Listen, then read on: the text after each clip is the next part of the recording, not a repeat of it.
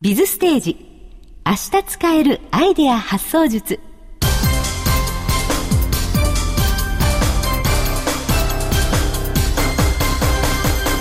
日々ビジネスの場で活躍されているあなたにそしてこれから活躍したいと思っているあなたに仕事や人生をもっと充実させるヒントをお届けするプログラム「ビズステージへようこそこの時間は常にアイデアを求められているビジネスパーソンのあなたに明日使えるアイデア発想術を全13回にわたってお届けします今回はその12回目ですお話は NPO 法人ソフトパークの理事でファイナンシャルプランナーそしてブレインパートナーでもある東堂武先生です今回は前回に引き続きゲストにベートーベンの久保隆さんと青井隆治さんをお迎えしてお送りします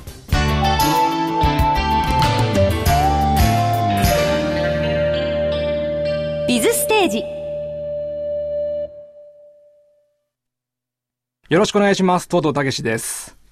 前回に引き続きゲストにオスカープロモーション所属のベートーベン、久保隆さんと青井隆治さんをお迎えしてお送りいたします。どうもベートーベンです。青井隆治です。久保隆です。よろしくお願いします。えー、前回は、はい。何の話でしたっ け忘れたんですかもう楽しい話っていうのは ね、記憶からなくなっちゃってるこれ。ためになる話でしたよ。アイディアをね、こう、ずっと考えてて思いつかなければ寝ろっていうね。あ、そうです。うん、簡単に言うと睡眠は楽しいねっていうそういう話じゃないですか。一回忘れていいってことですよね。なるほどね。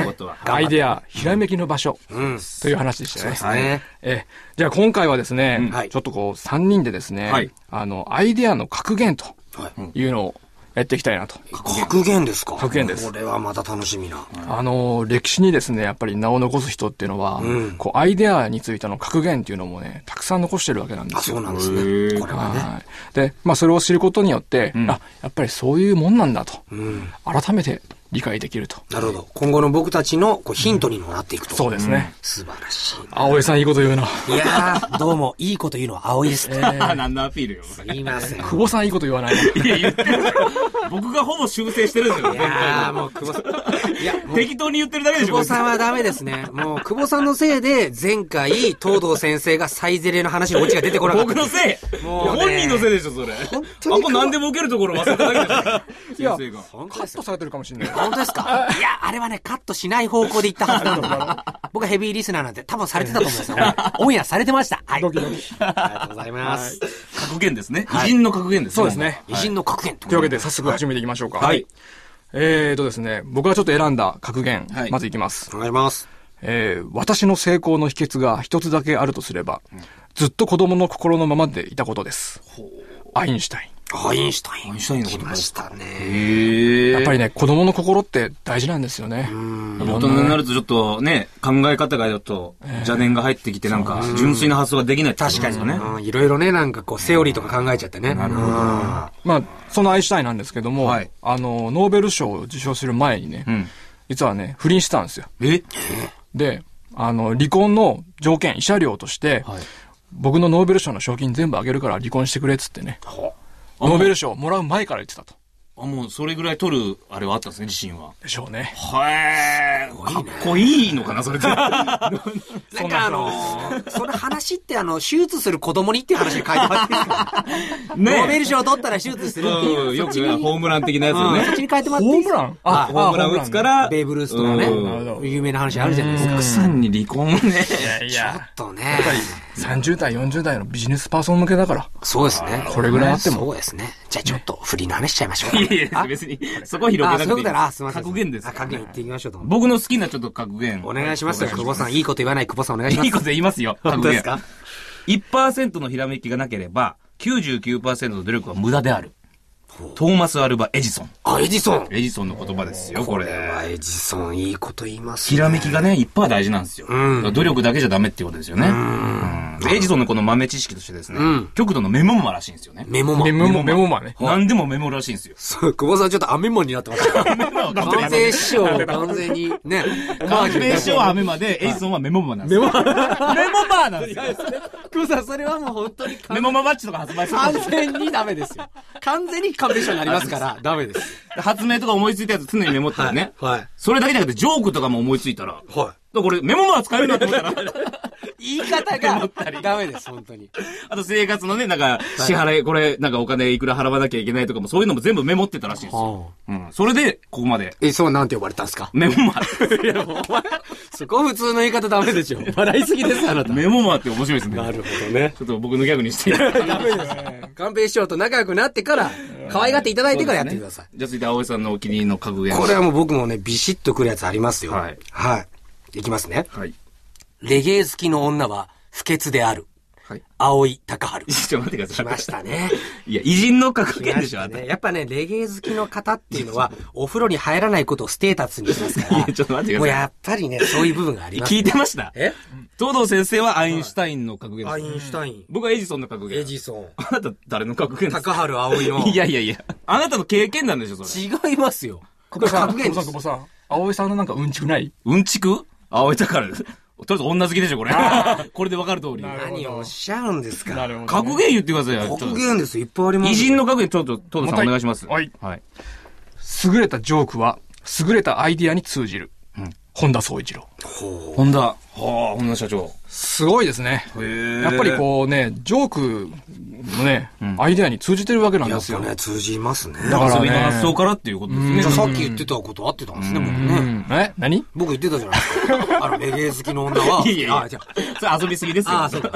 間違えた。アイディアによってやっぱ遊びからね、出てくるっていう。まあまあ、 そういうことですけどねね。えそれとは違いますよ。は本田さんのなんか豆知識は。あ、そうですね。あのね、あ工場を巡回してた本田総一郎がね、はい若い行員からね、あの、何ズボンのポケットに手を突っ込んでたおっさんと、い。はい。こけたらどうすんだとは注意されたらしいんですよ。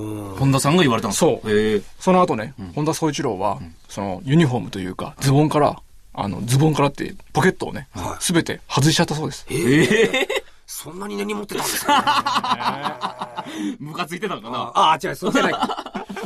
なるほどね。はあ、やっぱ違いますね。やることはね。やることは違いますね偉人はじゃあ続いて僕の好きな格言いきましょう。夢を見ることができるなら、それは実現できるんだ。ウォルト・ディズニああ、なんだろう、ディズニーいいこと言ってるんですけど、久保さんが言うとイライラしましたー。ね。なんでですなかんなんですかね。夢の国を作ったりとかね、言ってるんですよ。ねえどういうことですかね。実現できてるでしょデはいィズニーランドっていう、シーっていうね。なるほどねそういうことですよ。そうか。これでもね、夢を見るビジョンがやっぱり大事なんですよ。はいはいは実現したいと思ったらやっぱりビジョンを持たなきゃいけない。い。なるほこれがやっぱりここのポイントだとまあ、頭に描いて、そこに向けて、こう、どんどん行くってそういうここととでですすね。。まずゴールを考えましょう。ちなみにディズニーのね、うんちくがありましてね。はいあのー、もともとミッキーってあの、ネズミじゃないですか。でもディズニーが作ったね、初めのスタートは、1話のウサギっていうね、えうさぎ、幸せウサギのオズワルドっていうウサギが主人公のあ、そうなん物語だ。からスタートしたんですえ、よ。ウサギだったの、最初。で、後にミッキーができたっていなうね、るほど。そうなんですよそうなんですね。あ、でもよくあります、あります。俳優さんも昔バラエティに出てても、その時売れてなかったら、売れた後に出る時には、初めてのバラエティ登場って言うんですよ。あれ一緒か、それ。 えお前規模が違うだろお。前なんかちょっとあのセクシーな番組出てなかったみたいな。 あれバラエティでしょみたいな。過去消してたみた あいなるね、んですよそれと一。緒あの俳優が初めてのバラエティみたいな。の事情って 事情です。そうなんですよ。あるんです、あるんですよ。じゃあ、青井さん、格言を。もちろんです。ね、偉人の格言をお願いします。はい。これも偉人の格言でございます。はい人の悪口ばかり言う女は、家の玄関が臭 い。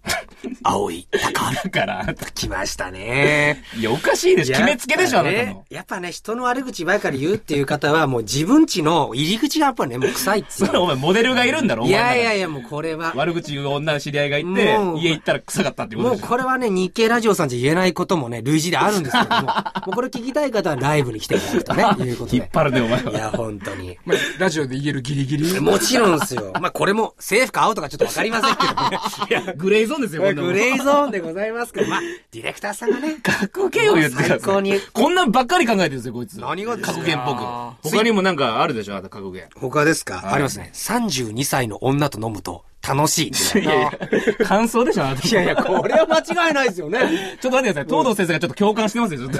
そうですよね。これそうですよね。確かにそうなんです よ。。27歳から29歳っていうのは、もうね、ほ んとダメな、女の、女のダメな時期なん ですよ。まだ若くもなく、年でもないみたいなね。個人的な見解ですからね。一番上から物言っちゃってるダメなんですけど、30超えたらもう、あ、もう私、結構おばちゃんじゃないみたいな、吹っ切れ感が、まだ若いのにみたいなこといいんですよ。あるある。あるある。共感してました。明日から使おうとしてるん明です日ねから使えます ね。いや、これみんなで言いましょう。せーの、使えるなーいやいやいや。使える話じゃないです か、これは。使えるなーっていうね。格言ですからね、あなた。でもね、今回それ使えないんですよ。あ、そうなんですかええ今回はもうまとめます。いいですかまとめますよもう なんてまとめ方ですか、どうぞ ええ明日から使える はい。アイデア発想術はい。のポイントなんですけれども、はいまあ名言に習ってですね、はい子供の心とか好奇心をもう一回思い返してみましょう。うん。新たな視点でですね、ものを見ると、やっぱりなぜって思うわけです。はいこれを実践すると、やっぱり、ね、なぜからスタートするアイデア、ね、改善できるアイデアっていうのはそこから生まれると思います。ぜひ、子供の心、もう一回思い返してみてください。はい。というわけでですね、二、はい人とも一緒にちょっと3回やってきたわけですが、そうですね。すいません。勉強になりましたね、いろいろ。ねいや、ありがたいです、本当うに。ん。ここでですね、この番組を聞いていただいているリスナーの皆様に、はいベートーベンからはいメッセージをお願いしたいと思います。そうですね。い頑張ってああ、雑最後雑になった。あすいません、本当いに。やいや、本当にありがとうございましりたがと。うございました。ええまあ、ベートーベンのお二人とはですね、3回にわかわたりですね。別れてる。一緒にお話をしてきましたが、はい本当にありがとうございました。ありがとうございますありがとうございます。勉強になりました。はい。じゃあ、えー、最後なんですが、ビズステージ、明日使えるアイデア発想術。次回は最終回です。アイデアに終わりなしというテーマでお話をいたします。アイデア発想に役立つとっておきのツールや本、紹介いたします。次回もぜひ聞いてください。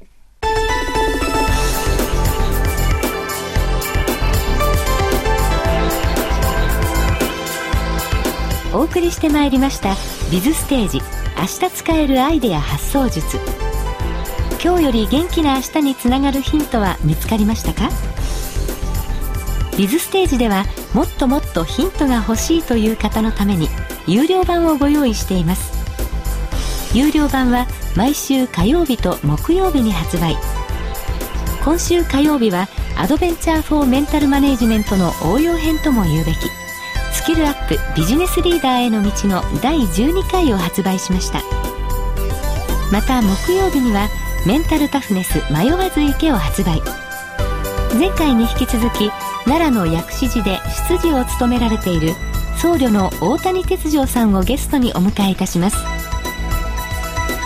1週間に15分自分のための投資を始めてみませんか15分でメンタルマネージメントをもう一歩深く体得することができますスキルアップビジネスリーダーへの道第12回メンタルタフネス迷わず池はともに税込み315円で発売中ですパソコンで聞くタイプや手軽に聞ける有料ポッドキャストタイプなどをご用意しました詳しい購入方法はぜひビズステージの番組サイトでご確認くださいラジオ日経のウェブサイトからアクセスできますさて番組ではあなたからのご意見ご感想をお待ちしておりますビズステージウェブサイト右端の下の方に「ご意見お問い合わせ」というリンクボタンがありますまた携帯電話からは公式サイト「ラジオ日経モバイル」にアクセスしてくださいご意見ご感想